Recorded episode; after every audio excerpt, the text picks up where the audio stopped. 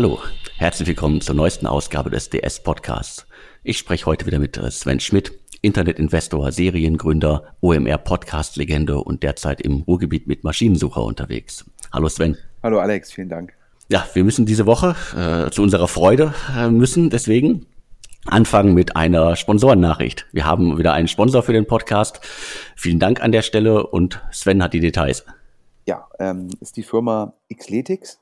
Ähm, das buchstabiere ich erstmal, damit es auch ähm, alle Hörer sozusagen ähm, äh, in, die, in den Browser eingeben können. X-L-E-T-I-X. Also xletics.com. Ähm, und ähm, worum geht es da? Es ist eine Firma, ähm, die macht im Endeffekt ähm, sozusagen ja, Team-Events für Firmen im Rahmen sozusagen des Xletics Challenge. Das ist ähm, ja ähm, im Endeffekt, ähm, ja, die, die Firma würde sagen, hier die Referenzen sagen, das ist das beste Teambuilding, das man für eine Firma machen kann und immer wieder ein, ein Highlight. das ist schon ja, durchaus eine sportliche Herausforderung. Und ähm, das Spannende ist es, und das ist sozusagen, bevor wollen wir eigentlich erstmal euch auch Hintergrund geben zu der Firma. Ähm, die Firma äh, war finanziert sozusagen von der, ich sag mal, ähm, Berliner Angel Mafia. Ähm, also solche Leute ähm, im Endeffekt wie der Robert Meyer von Ladenzeile, ähm, wie der Florian Heinemann von ähm, äh, Project A, äh, beziehungsweise Heinemann und Associates, ähm, wie aber auch Philipp Kreibohm von ähm, Home24 ähm, oder auch im Endeffekt ähm, ja, äh, David Carley und Lukas Bosseder, ähm, die, ähm, die Gründer von, von eDarling, also dementsprechend äh, dieser ganze, ich sag mal, Rocket, WRU, nah äh, sozusagen Angel-Kreis. Und es gab auch, Alex, darüber hast du auch berichtet, es gab, glaube ich, auch eine, eine eine, eine Crowd-Runde, oder? Es gab auch eine Crowd-Runde, ja, ist auch schon eine Weile her, aber das ist alles schon Vergangenheit.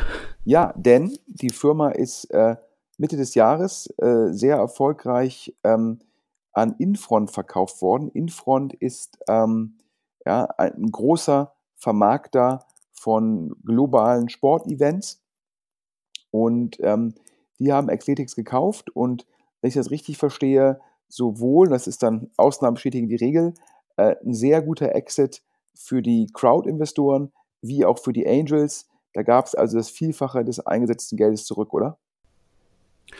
Genau, das hat sich auf jeden Fall gelohnt, äh, glaube für, für alle Seiten. Und das Schöne ist, äh, das Unternehmen ist nicht in äh, Infront irgendwie aufgegangen, sondern ist immer noch sehr, sehr aktiv und umtriebig. Korrekt. Ähm, es gibt im Endeffekt, wie das oft so ist, ähm, gibt einen Earnout für die Gründer und die Gründer geben auch weiter ähm, extrem viel Gas. Ähm, und ähm, das Spannende hier ist, ist, warum kauft Infront so eine Firma? Ähm, ist letztendlich das gleiche Businessmodell bei Xletics wie bei diesen ganzen Laufevents. Ja? Und ähm, diese Laufevents sind für diesen ganzen Vermarkter alle sehr erfolgreich. Wenn man einmal erfolgreich so ein Laufevent für Firmen etabliert hat, dann kassiert man letztendlich von beiden Seiten. Zum einen von den Teilnehmern und zum anderen von Sponsoren, ähm, die sich sozusagen dann in dem Rahmen präsentieren wollen. Also daher ist es so ein bisschen fast wie ein Plattformgeschäft. Wenn man das einmal etabliert hat, ja, kann man letztendlich von beiden Seiten kassieren und das oftmals mit sehr geringen variablen Kosten beziehungsweise mit sehr, sehr guten ja, Grenzkosten. Das heißt, ob da dann irgendwie 5000 Leute teilnehmen oder 10.000 Leute, ja, jeder weitere Teilnehmer äh, bringt, bringt halt dann die Marge. Und so eine Firma wie Infront, die das, glaube ich, auch mit Laufevents macht, ähm, will das jetzt auch nochmal Xletics halt größer machen und hat sicherlich auch nochmal noch eine große Reichweite in der Vermarktung. Also ich glaube, da ja, ein sehr smarter Deal für beide Seiten. Und warum machen die jetzt Werbung? Ähm, ja, ich habe ja gerade schon gesagt, das Vorbild sind so ein bisschen diese Laufevents. Und letztendlich ist Xletics das Ganze in cool. Ja, wenn man sich mal, wenn man auf die Seite geht, ja, dann sieht man halt, das ist so eine Art Hindernislauf, wo man als Team zusammen, ja, äh, Herausforderungen meistern muss, ähm, um dann im Endeffekt sozusagen eine Chance zu haben. Und das ist schon ähm, meines Erachtens sehr cool. Ja, ich glaube, in meiner aktuellen körperlichen Verfassung vielleicht schon sozusagen ein bisschen mutig, aber ähm, das DS-Team ist von Xletics irgendwie eingeladen worden und der Alex prüft jetzt mal, ob er bei der nächsten Ausgabe ähm, in Berlin dabei sein kann. Und so, das im Endeffekt zum Hintergrund, damit ihr versteht, worum es geht.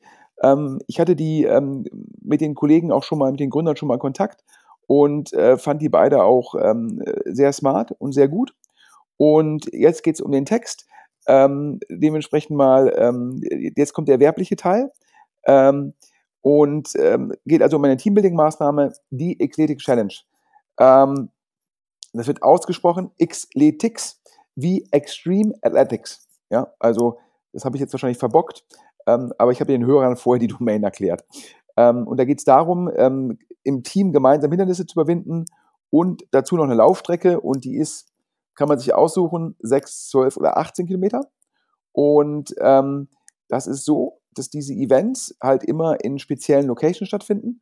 Und ähm, diese Challenge gibt es im Sommer 2019 äh, an sieben Terminen in ganz Deutschland. Und hier ist extra genannt Berlin, Hamburg, München und klar Nordrhein-Westfalen. Und ich habe eben gesagt 5.000 bis 10.000 Teilnehmer. Das ist ein Fehler. Es sind in der Zwischenzeit 10.000 bis 15.000. Also da ist jedes Event mal richtig, richtig fett. Und gerade das in Berlin, ähm, da muss die Location ja top, top, top sein. Ähm, und zwar irgendwie in der Nähe vom Flughafen Schönefeld. Ähm, das heißt, da ist man aus Mitte, kommt man da auch sehr gut hin. Und ähm, viele Startups, die da schon mitgemacht haben, und ich hatte extra gefragt, ähm, den Janis Mandorski, den Gründer, ja, welche Startups waren denn das?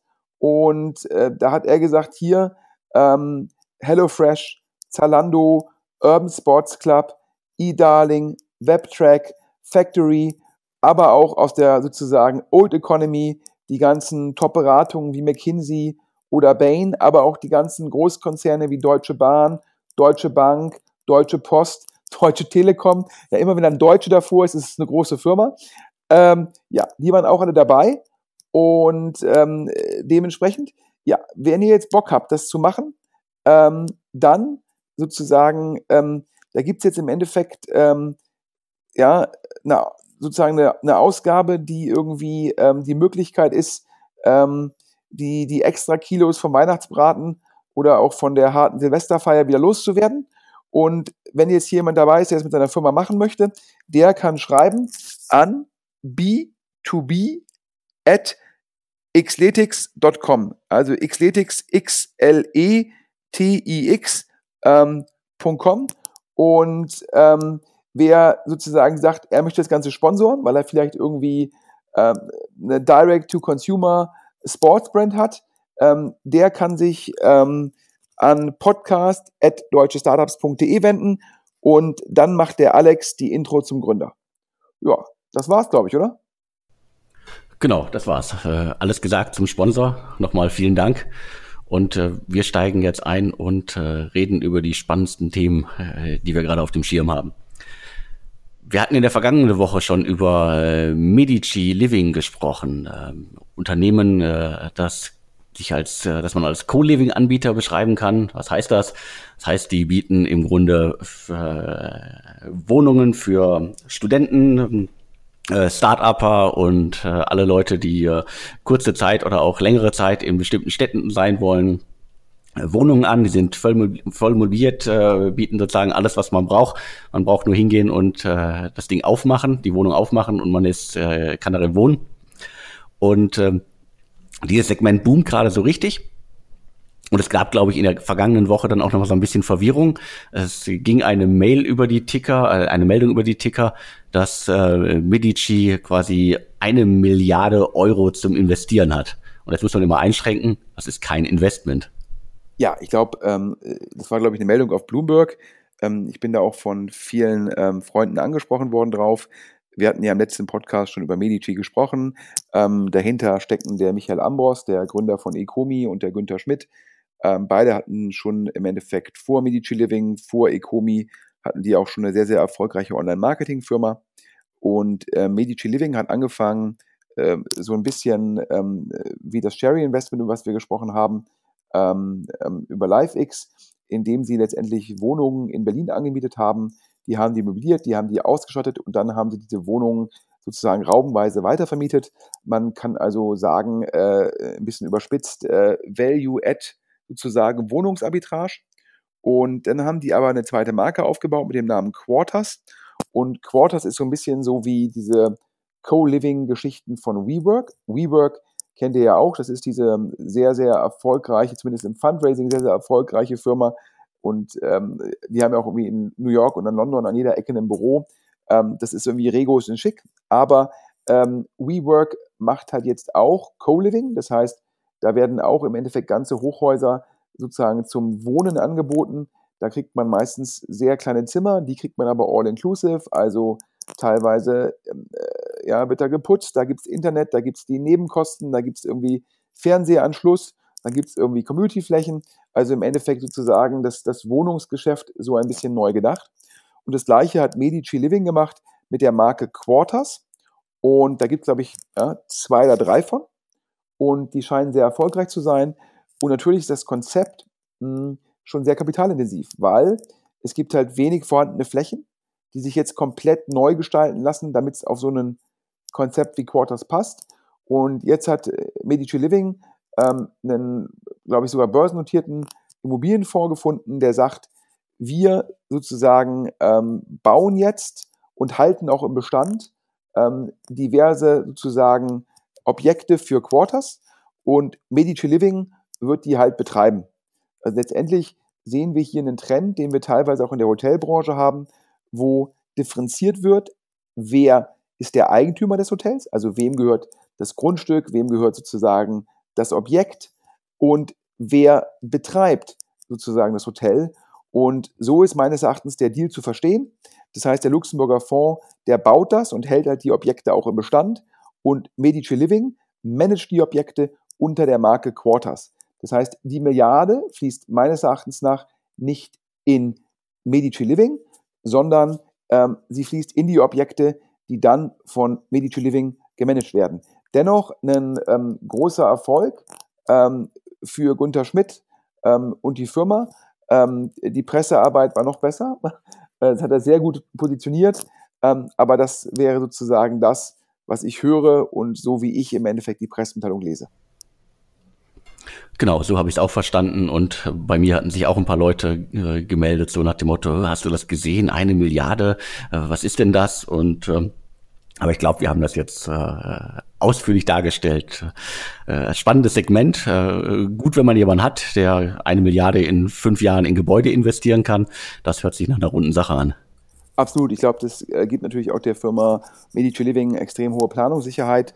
Äh, die wissen jetzt, wann kommt welches Gebäude, und äh, können danach entsprechend gut planen und haben nicht die Thematik, dass sie immer wieder nach neuen Finanziers für neue Objekte suchen müssen.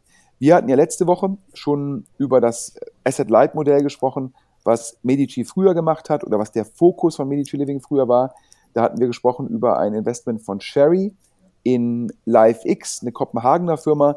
Die mieten halt einfach nur Apartments an und letztendlich machen die dann halt dieses ähm, ja, äh, Wohnungsarbitrage, indem sie ein Apartment anbieten, daraus eine WG machen, die WG einrichten, äh, die kann man über eine App steuern. Und ähm, auch ein spannendes Modell. Das, letztendlich, glaube ich, haben alle das Ziel, dann zum Schluss halt Kapitalgeber zu finden, um dann ganze, ganze Häuser oder äh, Apartmentkomplexe zu machen. Denn es natürlich die Skaleneffekte sind natürlich viel größer, wenn ich sozusagen ein, ein Haus oder ein Apartmentgebäude selbst baue anstatt im Endeffekt verteilt über die Stadt verschiedene Apartments zu haben. Und nicht nur Sherry ist da investiert, sondern ähm, Alex, da hast du exklusive Nachrichten.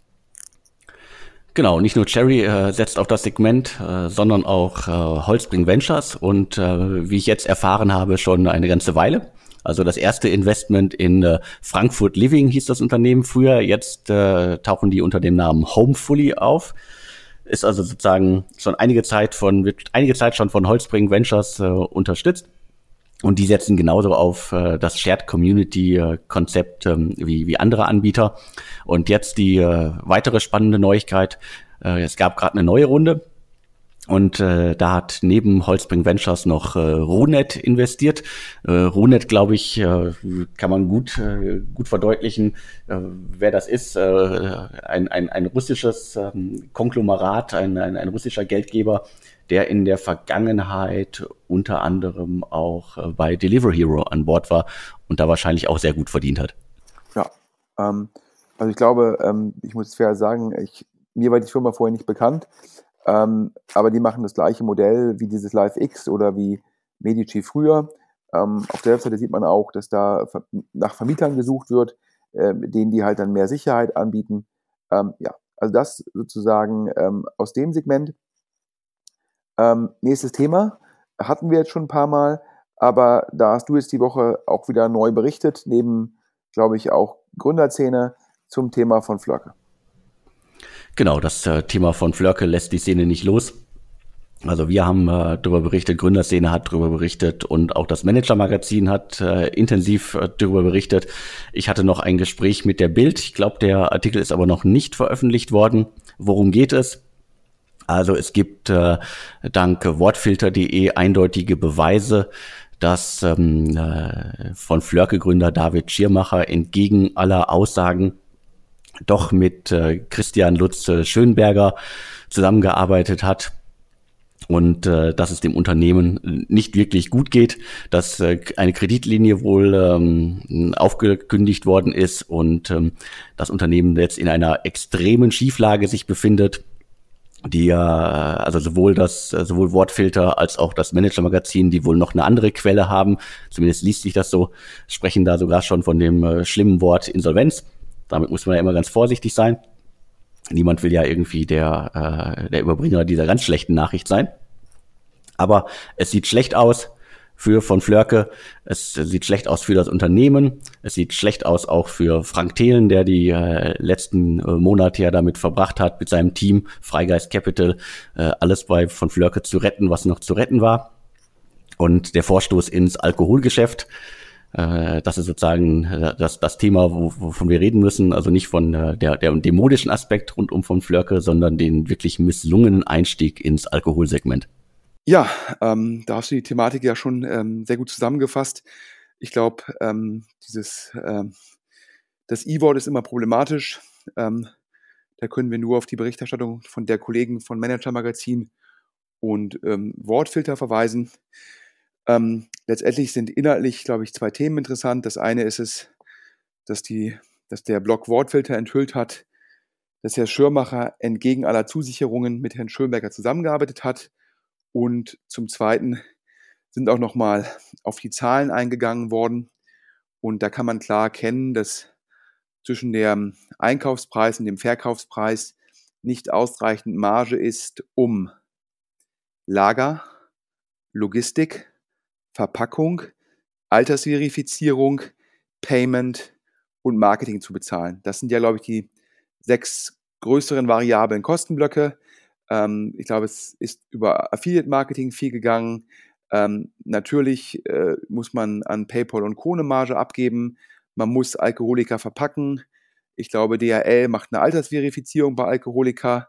Und dann kommt natürlich nochmal die ganz normale Logistik-Service und die Lagerhaltung hinzu.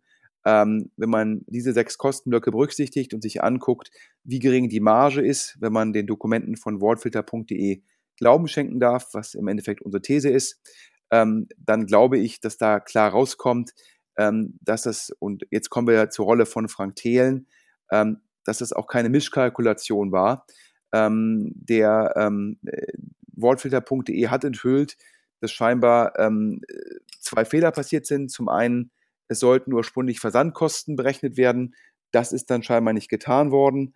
Und zum Zweiten hat man scheinbar äh, Brutto wie Netto irgendwie äh, zu seinen Ungunsten verwechselt. Und durch diese beiden Effekte war dann die Marge auf den Orders äh, problematisch und man konnte halt nicht die gesamten variablen Kosten damit decken. So scheint es zu sein. Und ähm, das macht natürlich insgesamt sehr, sehr schwierig die Situation. Und ähm, ich bin ja immer so gefragt worden zur Rolle von Frank Thelen. Und ähm, ich persönlich stoße mich da halt an drei Themen. Das eine ist es, ähm, Frank Thelen hat bis vor kurzem immer gesagt, er ist da extrem nah dran, Auf Capilendo sind 1,2 Millionen Euro eingeworben worden, ja, in dem Frank Thelen sozusagen mit seinem Konterfei, mit seiner Vita da stand und gesagt hat, die Firma sehr erfolgreich. Ähm, das ist sozusagen, ähm, da hat er im Endeffekt fast seine Hände ins Feuer gelegt und hat natürlich so über seine Rolle als Fernsehstar sozusagen Crowd-Investoren, Crowd wollte ich sagen, eigentlich Crowd-Geldleier, ja, um es zu sagen, eine Crowd-Lending-Plattform zu gewinnen. Das finde ich halt problematisch, wenn man halt sozusagen dort jetzt nicht Profi-Investoren anspricht, sondern halt im Endeffekt die Allgemeinheit. Dann muss man meines Erachtens äh, vorsichtig sein, ja, wenn man dann sagt, man ist da eng dran und jetzt heißt es ex post, da wäre man nicht mehr eng, äh, eng dran gewesen. Das ist das erste Problem, was ich da mit der Rolle von Frank Thelen habe. Das zweite Problem ist es, mh, hm, wir hatten ja schon mehrfach über die Themen sozusagen berichtet und wir hatten mehrfach Informationen vorliegen, ähm, dass Herr Schirmacher und Herr Schönberger zusammengearbeitet hätten. Und es ist immer sehr, sehr hart von Herrn Thelen dementiert worden. Und ähm, in dem Zusammenhang hat Frank Thelen immer de facto alles dementiert, ähm, wo uns im Endeffekt Quellen gesagt haben, das sei so, hat immer gesagt, da kommt dann demnächst aber hier noch eine Bestätigung und so weiter. Und nie ist was gekommen. Das heißt, Frank Thelen hat sich da sehr, sehr weit aus dem Fenster gelehnt äh, mit seiner ganzen Reputation und zum Darbank habe ich auch immer so getan, als wäre er extrem nah an der Firma dran.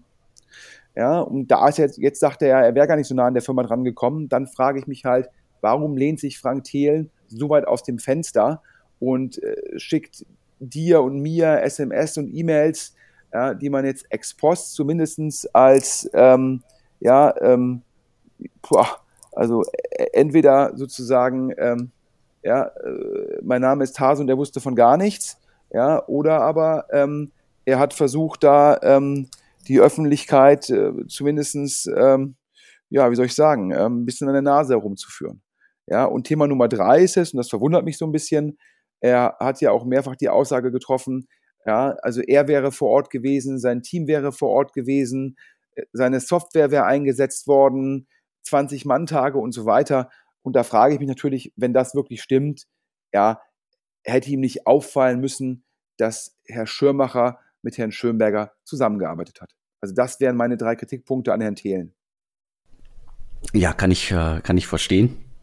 Also äh, ich habe mit einigen Leuten aus der Szene auch nochmal gesprochen, wie man denn so als Investor mit äh, dem, dem Gründer des Unternehmens äh, zusammenarbeitet, äh, in das man investiert hat und äh, vor allen Dingen auch in Krisenzeiten äh, zusammenarbeitet. Und äh, das, das Fazit bei einem ganz, ganz großen deutschen Investor war, Vertrauen ist gut. Und Frank Thelen hat David Schirmacher wohl extrem vertraut. Deswegen hat er sich wohl auch so vor ihn gestellt. Das ist meine These. Aber sozusagen der entscheidende Punkt ist, Kontrolle ist besser. Und ab einem bestimmten Zeitpunkt, also äh, gerade wenn solche Vorwürfe im Raum sind, dass da jemand mit einem Menschen zusammengearbeitet, der in der Szene sehr, sehr bekannt ist, dass das noch nicht unbedingt immer alles äh, schön ausgegangen ist, was er gemacht hat, um das mal jetzt irgendwie äh, nett zu formulieren. Da wäre doch, also da hätte ich zumindest erwartet, dass sozusagen der äh, Investor da ein bisschen, bisschen mehr draufschaut und äh, nicht nur auf das äh, pure Wort äh, sich verlässt, weil es gab ja von Anfang an, von Anfang an, als es klar war, dass sie Alkohol verkaufen, gab es auf MyDeals den ersten Bericht, der wohl auch direkt aus dem Unternehmen kam, dass David Schirmacher mit Schönberger zusammenarbeitet. Ja, man muss auch ganz klar sagen, von Flörk hat sich 1,2 Millionen Euro von der Crowd geliehen mit der Marke von Frank Thelen. Ähm, ich muss als VC dann auch sagen, ich möchte monatliches Reporting. Ich möchte eine Cashflow-Rechnung haben. Ja, ich möchte beurteilen können, wie viel Geld ist auf dem Konto. Ja, und ähm, ich finde es halt, wenn ich mir die Zahlen von ähm, Wortfilter, sozusagen die Zahlenanalyse von Wortfilter anschaue, ähm, dann finde ich es halt extrem mutig von Frank Thelen zu sagen, ich war da zwei Tage vor Ort, ich habe es mir angeschaut, mein Team ist da, wir haben das Software installiert. Das ist eine Mischkalkulation. Und dann sieht man die Zahlen und äh, dann hat ja Wortfilter ja auch enthüllt, dass es da äh, sozusagen im Eifer des Gefechts halt ähm, zu diesen ganzen Fehlern gekommen ist, was Versandkosten, Brutto wie Netto angeht und so weiter. Und da muss ich mich natürlich fragen, ähm, wenn das im Endeffekt einen Blog relativ einfach enthüllen kann, was hat dann Frank Thelen tagelang im Unternehmen getan? Ja, und das ist halt sehr schade, weil äh, ich glaube, es sind immer noch viele Leute, die da bestellt haben, die noch keine Ware haben. Ich glaube, es gibt immer noch Lieferanten, die auf ihr Geld warten. Ähm, die Capilendo-Geldgeber haben noch nicht mal die Zinsen gesehen. Ja, die Mitarbeiter müssen potenziell ihren Job fürchten. Das heißt, da gibt es halt schon potenziell viele Geschädigte. Ich glaube, wir drücken die Daumen, dass das gut ausgeht, dass alle die Ware bekommen, dass alle Lieferanten bezahlt werden, dass potenziell die Capilendo-Investoren ihr Geld wiedersehen und dass die Mitarbeiter im Endeffekt auch ein schönes Weihnachtsfest und ein schönes Neujahr haben. Ähm, aber daran bestehen natürlich schon nach den Enthüllungen von Wortfilter und vom Manager-Magazin schon erhebliche Zweifel. Und da muss man auch fragen, welche Verantwortung, wenn vielleicht nicht rechtlich, aber welche Verantwortung trägt moralisch Frank Thelen? Ja, das ist richtig. Äh, vor allem, wie du ja selber gesagt hast, also äh, bis zum Capilendo ähm, äh, Geld einsammeln hat Frank Thelen ja das Unternehmen ja auf jeden Fall massiv nach außen unterstützt und geholfen, dass da auch die Million oder mehr als eine Million zusammengekommen ist. Absolut. Und deshalb meines Erachtens trägt Frank Thelen da Verantwortung. Und ich habe ja schon mehrfach gesagt, wenn man sozusagen medial so auftritt, ja, und mit dem medialen Auftreten Geld für Startups einsammelt, Geld für Reden kassiert, dann muss man dafür auch die Verantwortung tragen. Und ich glaube, nach diesem potenziellen Desaster muss die Presse auch die Rolle von Frank Thelen nochmals hinterfragen. Okay, lassen wir es mit von Flörke und wir warten darauf, was äh, vor Weihnachten noch äh, passiert in, in Bonn, welche spannenden Neuigkeiten es da noch gibt. Und äh, wir gehen zum nächsten Thema. Ja, ähm, wir hatten ja schon in den letzten Wochen öfter über die ähm, vertikalen transaktionalen Messenger gesprochen. Ähm, wir kommen jetzt auf ein Thema, ähm, wo es eigentlich nur um im ersten Schritt über einen vertikalen Messenger geht. Also sprich, äh, wo man halt sagt, ähm, man nutzt halt, dass die Nutzer gewöhnt sind an das UI von der WhatsApp oder vom Facebook Messenger oder von iMessage und nutzt das halt, um die Kommunikation ähm, zwischen Kunden oder Angehörigen sozusagen ähm, besser sicherzustellen. Und da liegen dir exklusive Informationen vor zu einer Finanzierungsrunde, Alex.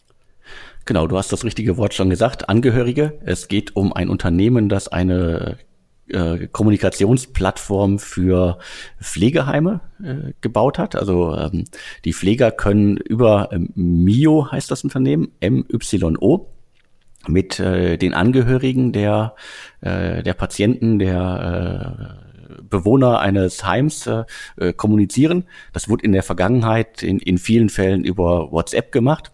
Aber sozusagen äh, Datenschutzgrundverordnung und so weiter äh, hat das ein bisschen schwieriger gemacht. Äh, viele Pflegeheime haben das äh, äh ihren, ihren Mitarbeitern verboten, untersagt. Und äh, genau diese Lücke schließt äh, Mio. Das ist ein Unternehmen, das von äh, Jasper Bökel und ähm, Felix Kuna geführt wird. Sie sind schon eine Weile im Markt unterwegs und haben jetzt, das ist die exklusive Info von äh, ThinkHealth, äh, Berliner eHealth äh, Investor, 1,5 Millionen bekommen und können damit sozusagen äh, das ganze Thema nochmal schneller, nochmal breiter ausrollen. Also der, der Markt für äh, Messenger-Dienste, im, äh, in dem Falle ja auch äh, B2B, äh, wird immer größer, es äh, kommen immer mehr Player auf den Markt und äh, wer jetzt noch die transaktionale Komponente in dem Geschäftsmodell vermisst, dem sei gesagt, natürlich, ähm, die, die Heimbewohner äh, brauchen natürlich auch immer wieder Produkte.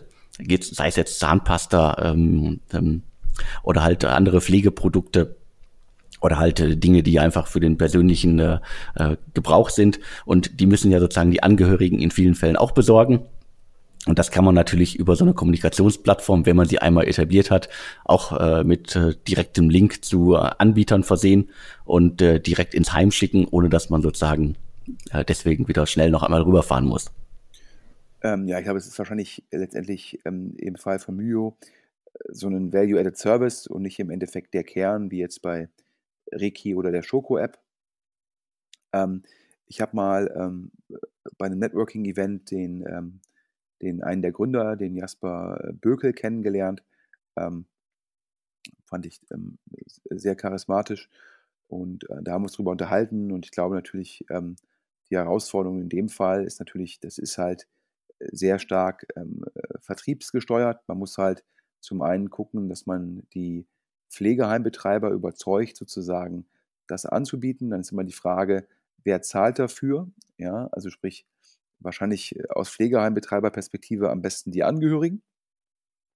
Und wenn dem so ist, muss halt dann geguckt werden, ähm, dass dann halt, äh, wenn dann ein Pflegeheimbetreiber überzeugt ist, dass dann die Mitarbeiter von dem Betreiber geschult werden, damit es dann wiederum ja, zum einen, äh, dass die Angehörigen diese Extraleistung halt äh, kaufen und bezahlen und natürlich auch, dass das dann von beiden Seiten, also sprich von den Pflegekräften, auch genutzt wird, ja, damit das dann halt im Endeffekt nicht zu einem hohen Churn kommt. Das heißt, äh, glaube ich, mit die Kernfrage ist es, ja, wie viele große Pflegeheimbetreiber kann man jetzt finden, wie kann man die überzeugen, wie sehen halt im Endeffekt sozusagen die Umsatzbeteiligungen für die aus. Also daher sicherlich ein Vertriebsspiel, um zu gucken, wie man die einsammelt. Aber wenn es einem gelingt, im Endeffekt die meisten Pflegeheime einzusammeln und dann auch die, das Personal so zu schulen, dass die App halt auch wirklich von den Angehörigen sozusagen bezahlt wird, genutzt wird. Wenn man dann eine große Basis hat, kann man natürlich dann auch die, die eben erwähnten Extraleistungen, also sprich im Endeffekt E-Commerce-Komponente, ähm, integrieren. Ähm, ich glaube, wie ja wahrscheinlich alle wissen, ähm, der Bereich Pflege ist natürlich ähm, äh, sehr stark wachsend und äh, wir kommen natürlich jetzt auch sozusagen zu einer Generation, wo dann im Endeffekt die Kinder äh, sehr affin sind für Messenger-Dienste und das ist dann für die halt eine gute Basis, sozusagen ähm, das zu steuern und äh, dementsprechend äh, wahrscheinlich schon äh, das richtige Produkt zum richtigen Zeitpunkt mit jetzt halt der Kernfrage, wie gut kann man Vertrieb aufbauen. Aber du sagtest ja, glaube ich, 1,5 Millionen Euro Runde. Da hat der Investor sicherlich gesagt, so, jetzt guckt mal, dass ihr mit dem Geld das in den Vertrieb sozusagen investiert, ja, um das halt auszurollen. Genau, so deute ich das auch. Und ich glaube, mit 1,5 Millionen kann man da schon mal ein bisschen machen. Ja, ähm, letztes Thema für heute. Also heute ein kurzer, knapper Podcast. Ähm, das fünfte Thema ist sozusagen ähm, der Neufund äh, ETO. Wir hatten darüber gesprochen ähm, äh, in einem der letzten Podcasts, ähm, dass die Neufund, das ist ja diese Plattform, hinter der, wo auch Frank Thelen investiert ist, ähm, wo ja bis zum heutigen Tage mit Fremdfirmen jetzt im Endeffekt kein Angebot sozusagen ähm, stattgefunden hat. Das ist eine Plattform, ja, äh, die sich im Endeffekt wie Companisto, also Crowd Investing, nicht Crowd Lending wie Capolendo, sondern Crowd Investing mit äh, zwei Sachen im Unterschied. Zum einen, es gibt auf der Plattform nochmal eine Sekundärwährung, äh, also eine, eine Sekundärwährung ist falsch, es gibt eine Zweitwährung, ähm, und mit der die, die Plattform finanzieren soll und die Anteile sollen gehandelt werden über die Blockchain-Technologie. Und da gibt es mit der BaFin ja scheinbar Schwierigkeiten, dass das im Endeffekt für die breite Masse genehmigt wird. Und so hat sich Neufund entschieden, nachdem nach unseren Informationen ja das Fundraising bei den VCs nicht erfolgreich war, sozusagen Anteile selbst anzubieten und zwar an Investoren, die mindestens 100.000 Euro investieren, ähm, denn dann sind die BaFin-Regularien nicht so streng. Und da hatten wir drüber gesprochen und dieser ETO ist jetzt abgeschlossen worden. Äh, Neufund sagt erfolgreich. Ursprünglich wollte man 1,2 bis 6,6 Millionen Euro einsammeln, also bewusst eine kleine Hürde und eine breite, breite Bandbreite. Und jetzt hat man verkündet, dass knapp 3,4 Millionen Euro eingesammelt worden sind. Ähm, also hat man so ungefähr die Mitte getroffen, also die Hälfte von den 6,6 ja, Millionen, die man angestrebt hat. Es ist, ähm, die Mitte von 1,2 und 6,6, das äh, wären, äh, wären 3,9 Millionen. Also hat man die Mitte nicht ganz erreicht, aber die Hälfte, ein bisschen mehr als die Hälfte des Gesamtbetrages. Und das, sagt man, ist jetzt ein Erfolg. Ähm, ja, ich kann das nicht beurteilen, was das Internetziel wirklich war, aber wir wollten zumindest den Hörern nochmal ein Update geben. Genau, ist ja auf jeden Fall spannend. Und ähm, schauen wir mal, was sie mit den, äh, was waren es, 3,4 Millionen jetzt anstellen. Und äh, über das äh, Fundraising hattest du ja gesprochen und über die diversen äh, Projekte, die da schon seit Ewigkeiten in der Pipeline sind, äh, Pipeline sind, hatten wir in den vergangenen Podcasts auch schon gesprochen. Also es tut sich was, aber es ist bei weitem nicht der Aufschlag, den man eigentlich erwartet hätte. Nee, So, jetzt noch ein Thema in interner Sache, ähm, damit alle Hörer die nächsten äh, beiden Wochen nicht immer auf deutsche Startups gehen und gucken, wo ist der neueste Podcast. Ähm, der Alex und ich sozusagen ähm, lassen den Podcast über Weihnachten und Neujahr ähm, zwei Wochen ruhen. Das heißt, am 24. und am 31. wird es keinen neuen Wochenpodcast geben. Den nächsten Podcast, den wird es wieder am 7.1. geben. Ähm, da fragen sich viele Hörer, ja, wieso denn? Äh, gerade über Weihnachten und Neujahr hat man noch viel Zeit, Podcasts zu hören, wenn man vielleicht irgendwie versucht, das Weihnachtsessen am nächsten Morgen irgendwie äh, wegzujoggen. Ja, da würden wir euch auch gerne Podcasts liefern, aber, aber, aber, äh, auch viele VCs ähm, sind sozusagen im Weihnachtsurlaub oder äh, sind mit der Familie dann über Silvester weg und dementsprechend gibt es dann schon relativ wenig Nachrichten. Äh, auch letzte Woche war es schon weniger als die Wochen davor. Wir hatten ja den goldenen Herbst ähm, der, der deutschen Tech-Finanzierungen und ähm, dementsprechend haben wir gesagt, da müssen sich die Hörer mit den alten Podcasts sozusagen vorlieb nehmen und dann kommen wir lieber wieder mit einem prall gefüllten Podcast am 7.1. Oder Alex? Genau, wir kommen auf jeden Fall am 7.1. mit äh, reichlich neuen Infos wieder. Und äh, für die Zwischenzeit habe ich äh, auf Deutsche Startups äh, einige Podcasts und einige Themen, die wirklich so die größten Themen des Jahres waren, nochmal aufbereitet, kurz und knackig. Das äh, äh, könnt ihr euch dann alles in den, äh, in den ruhigeren Tagen anhören, wenn ihr unbedingt äh, Futter für die Ohren braucht. Ja, also daher von Alex und mir an alle Hörer vielen, vielen Dank für eure Unterstützung. Vielen Dank für die Infos. Äh, besinnliche äh, Weihnachtsfeiertage im Kreis der Familie. Einen guten Rutsch ins neue Jahr. Und da wir uns vorher nicht mehr sprechen, sozusagen alles, alles Gute für das kommende Jahr. Ähm, für euch, für uns ähm, weiter so viele tolle Finanzierungen ähm, wie in Q4. Und äh, dementsprechend jetzt zum Abschluss, ja, ähm, äh, Xletics hat den gesamten Podcast gesponsert. Daher nochmal ein großes Dank an das Team um den Jannis.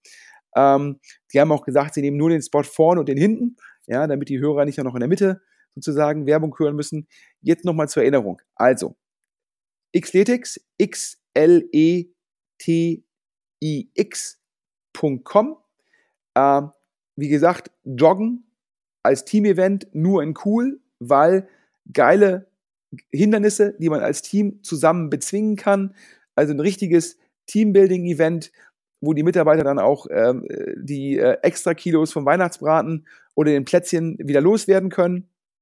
Und wer jetzt als Geschäftsführer sagt, das ist doch ein geiler Start ins neue Jahr, wenn wir halt als Team sozusagen das angehen, der kann schreiben an b2b, also b2b at xletics.com, also xle tix.com und ähm, wer sagt, er möchte gerne die Zielgruppe erreichen und äh, möchte noch einen fairen Preis mit dem Jannis aushandeln, ähm, äh, bevor dann in zwei Jahren sozusagen das wahrscheinlich mit, wenn Infront das komplett managed noch teurer wird, der kann sich an ähm, podcast.deutschestartups.de wenden und der Alex macht dann den direkten Kontakt. Ja, das nochmal als Hinweis. Ähm, also ich äh, sozusagen finde diese Sportevents für die Mitarbeiter immer super. Ähm, bei maschinensucher.de, äh, da waren wir jetzt zusammen Kart fahren und ähm, das war auch klasse. Aber wer das Ganze im Endeffekt wahrscheinlich so ein bisschen äh, umweltgerechter machen will und äh, kann das vielleicht noch besser machen bei aesthetics.com. Und jetzt noch mal in eigener Sache übrigens. Ähm, mich haben Leute gefragt, wie ist es beim Maschinensucher gelaufen? Habe ich gesagt, ja, es ist spitze gelaufen. Allerdings muss ich mir einen Vorwurf machen.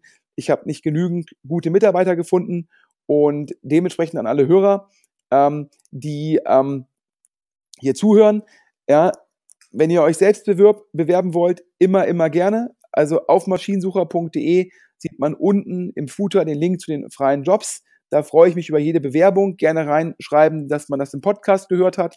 Und an alle Hörer, die vielleicht sagen, sie haben einen guten Job, aber sie kennen einen Freund, ähm, der, sich, der daran Interesse hat, bei Maschinensucher zu arbeiten.